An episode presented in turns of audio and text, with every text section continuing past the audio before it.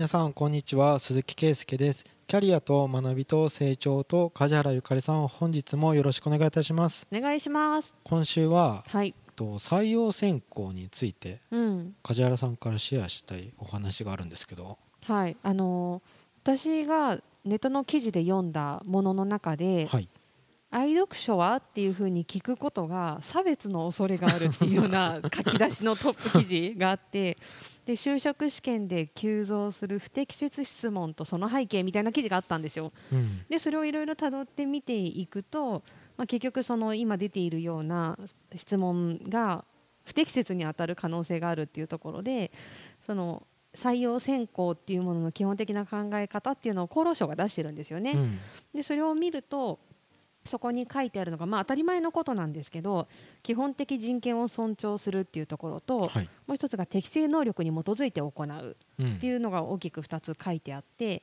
で公正な採用選考を行うためには応募者の適正能力とは関係のない事柄で歳費を決定しないでくださいとなってるんですよね。うん。でさっきのそのタイトルにあったその愛読書について聞くとそれによってもし例えば歳費が決定されるようなことがあるとしたら それって仕事の何に関係あるんだみたいなところからあ不適切質問だになる可能性があるっていうような話があっーて。うんあー何を聞けばいいんだろうっていうところを単純に私は何答えられても面白いなっていう風な感覚をその人を知るために聞くっていう感じでうん聞けるといいって思ってたけど確かに聞かれたくない人もいるのかもしれないし、うん。それこの面接に何の関係があるんですかって言われたら まあおっしゃる通りだなみたいなところもあって改めてこの認識をちゃんと今の時代に合ったものを持った方がいいなってうん思ったのでちょっとその辺を話せればいいかなと思いました。例えば、うん僕ゼミの面接とかではい。大学生の時に、うん。サッカー好きですって言ったやつがいてはい。サッカー今あのちょうど僕が大学生の時に日韓ワールドカップの後だったんで、僕もサッカー好きだったんですよ、うん。でサッカー好きな選手誰って聞いたらうん。ロナウドって答えたんですよ。うん、お前にわかだろとか思って。メジャーなとこ。ブラジルのそうそうそう。ベッカムかロナウドかジダンって答えると同じぐらいお前にわかだろっていうぐらい、もうちょっとそれ答えたら深みのあること言えみたいに。いやでも本当にもしれないじゃん、っていうぐらい、うん。なんかね本何冊ぐらい読んでるのって言った時に年間100冊ぐらい読んでますって「おすごいじゃん」って言って「鈴木さんは知らないだろうけどここういうのが作者好きなんです」って言ったら「あ本当に読んでんだな」って思うぐらいなんですけど僕はちょうど司馬遼太郎大学生の時も読んでたし多分就活の時に答えてたのは司馬遼太郎でうん。司馬遼太郎も結構政治的な本あるんですよ。うんうんこの国の形っていうののだとそれこそ日本だって結構昔は拉致してたんだよ。漢字っていうのは中国大陸から来てとか書いてあるからうん。やっぱりあれが愛読書ですって言った時に君拉致問題に対してどう思ってるとか 言ったらうん。それは面接会社と何にも関係ない、ね。ちょっと話が完全にずれてるでもめっちゃ司馬遼太郎を読み込んでる人からしたらうん。そのどれとか言っていやまさか龍馬が行くじゃねえだろうなとか言ってもっと他のやつを読んでるだろうなとか。盛り上がりそうじゃないですか。そうね。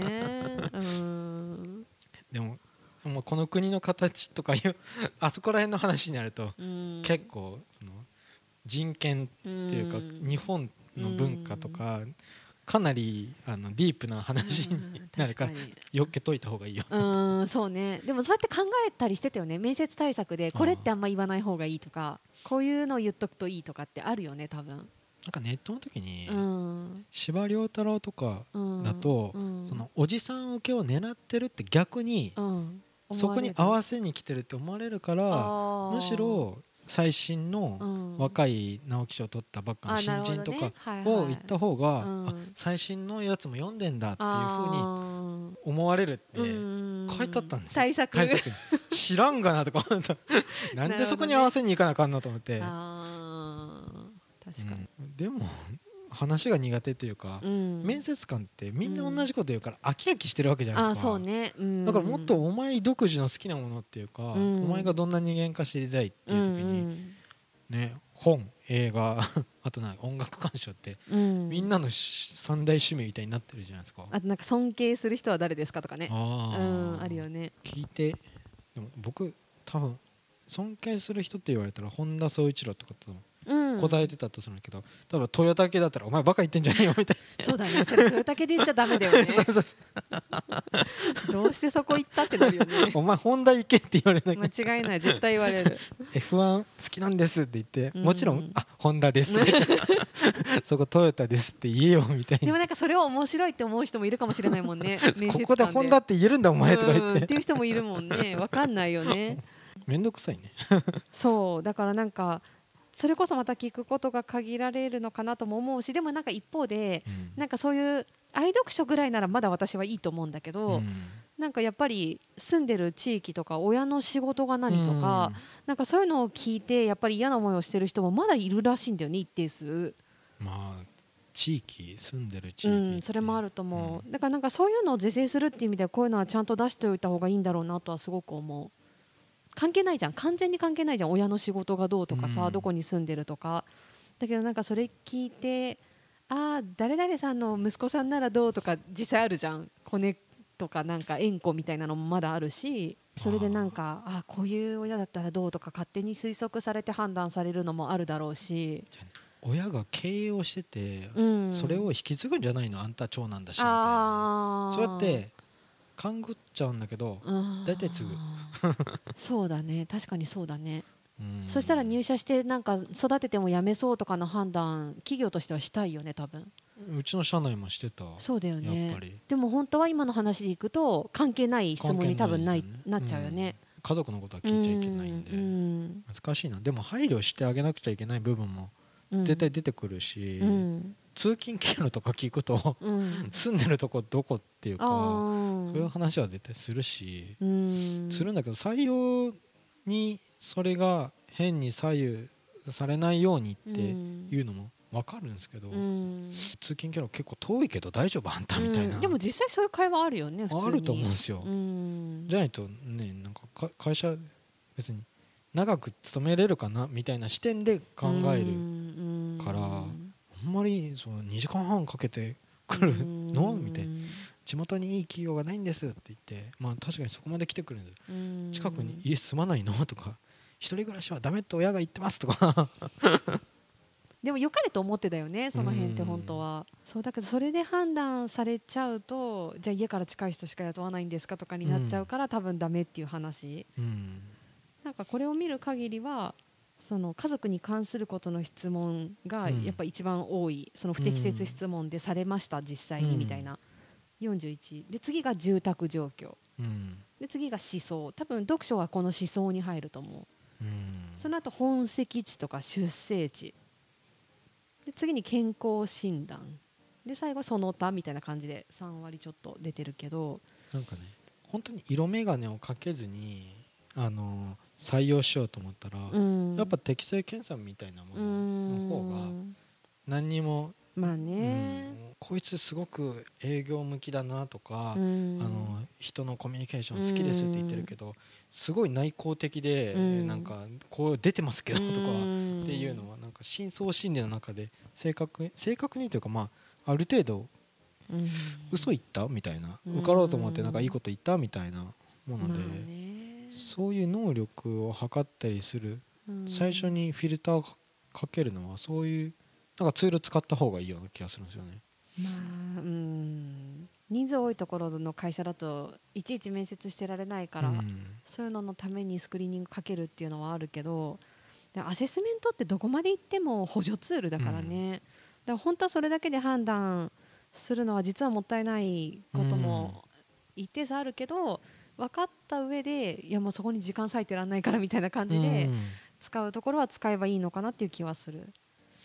だから人数少ない中小は結局一人一人会って話してみていくしかないかなって気はするけどね、でも質問事項っていうかうん。なんか一緒の場の空気を吸う人間としてはうん。この人が何が何が好きでっていうか何を大事にしてる人なんだろうっていうか聞きたいよ普通なんかに。この仕事がうん。別に他の会社でも成し得れるわけじゃないですか。うん、で別に個人でもできるかもしれないしでも誰かと一緒に会社に入ってうん。それ一緒にやろうって思った時うにん。例えばお給料給料の額が大事って思って考えてるのか、うん。休日が大事って思ってるのかとか、うん。すごくキャリアアップを大事にしてるとか、うん。そういうのって聞くわけじゃないですか、うん。でもその考え方どこから来てるのとか、っうん。ていうのは将来的にはこういうビジネスをやりたいとか、そういう自己啓発本の中の例えばあの7つの習慣っていうのはすごい愛読してましてとか、だからそこら辺のものを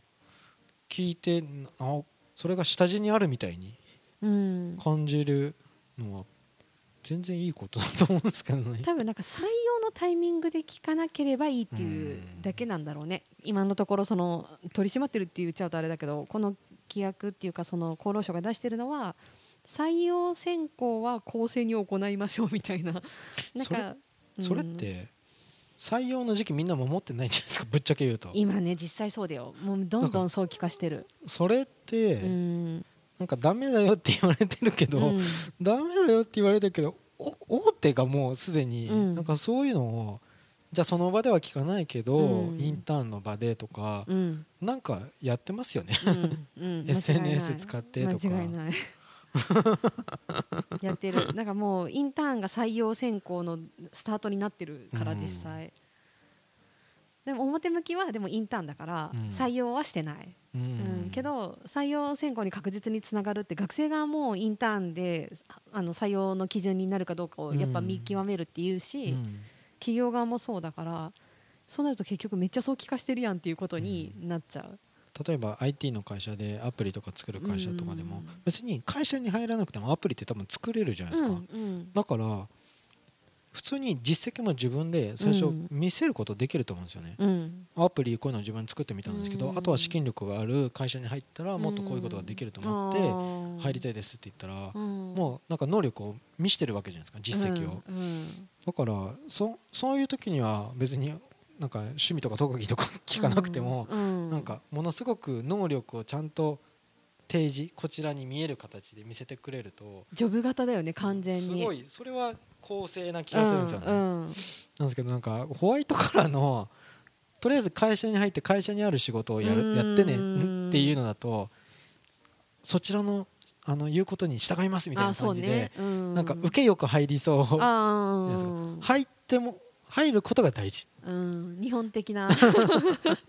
そうね。そういう場だとうまくみんなとやれるかなっていうのが、うんすげえなんか重要視されうる、ん。こいつ変な間の空気あるなって思った時に、あれってなんかやりづらいかなこのこととか。うん。勘だけど働いてると思うんだよ採用面接官って。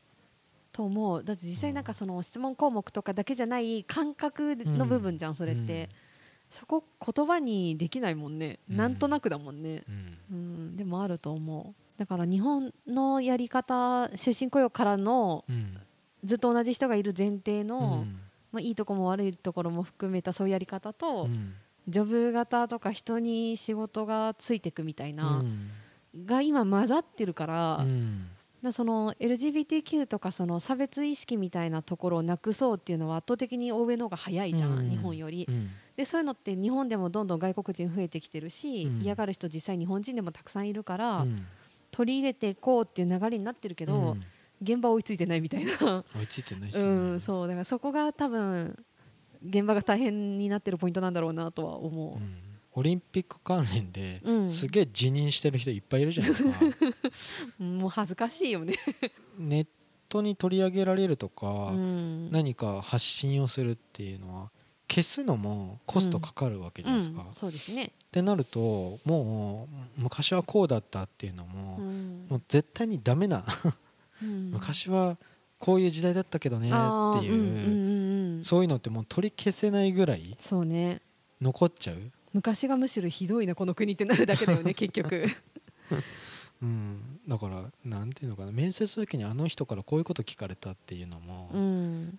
いや絶対的にこの求職者側うん。も口コミに残しちゃうよとかうん。あると思う。うん。家族のこと聞かれたよっていうふうに。もう今気軽にツイッターとかでね、うん。出てくなないるからわみたいな。こんな会社あったけどうんみたいなね、えそれ採用にせ関係ある質問ですかみたいな。うん。ことこういうことを言うんだったらないわもうこっちから願い下げだわみたいに。普あるよね。通に言いそうだからね、うん、言ってると思う実際今もう言ってるはず、うん。うん。まあ、逆に言うと求職者側もなんかあると思うね。うん採用受かってよもう遊ぼうとか言って だけどこの会社のこういうとこ嫌いとか ツイッターに書いたら終わでりバレてね。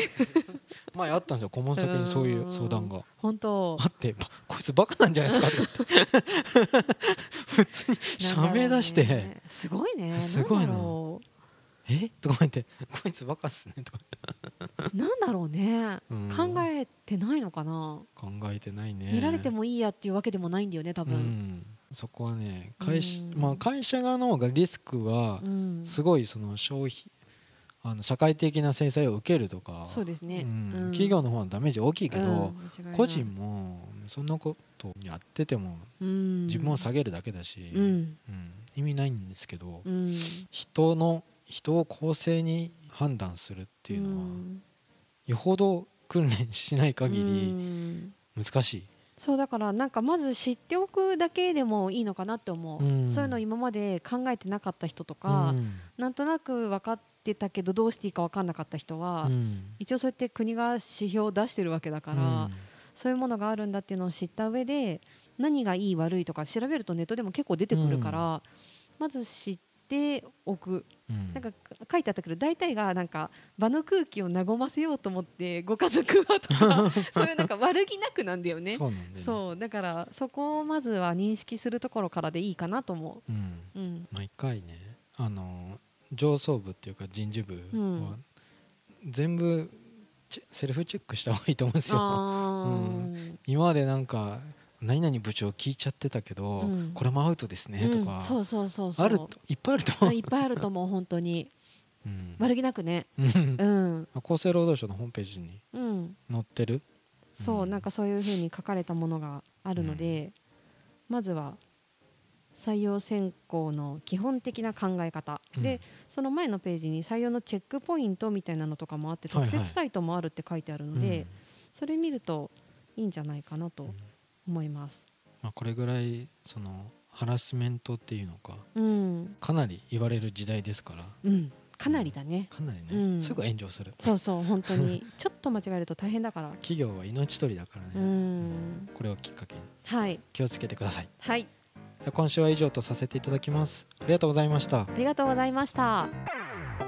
番組では2人へのご意見ご質問をお待ちしています社会保険労務士事務所コルトスのホームページまたは info アットマーク sr ハイフン kolutus ドットコム info アットマーク sr ハイフンコルトスドットコムへお問い合わせください。お待ちしています。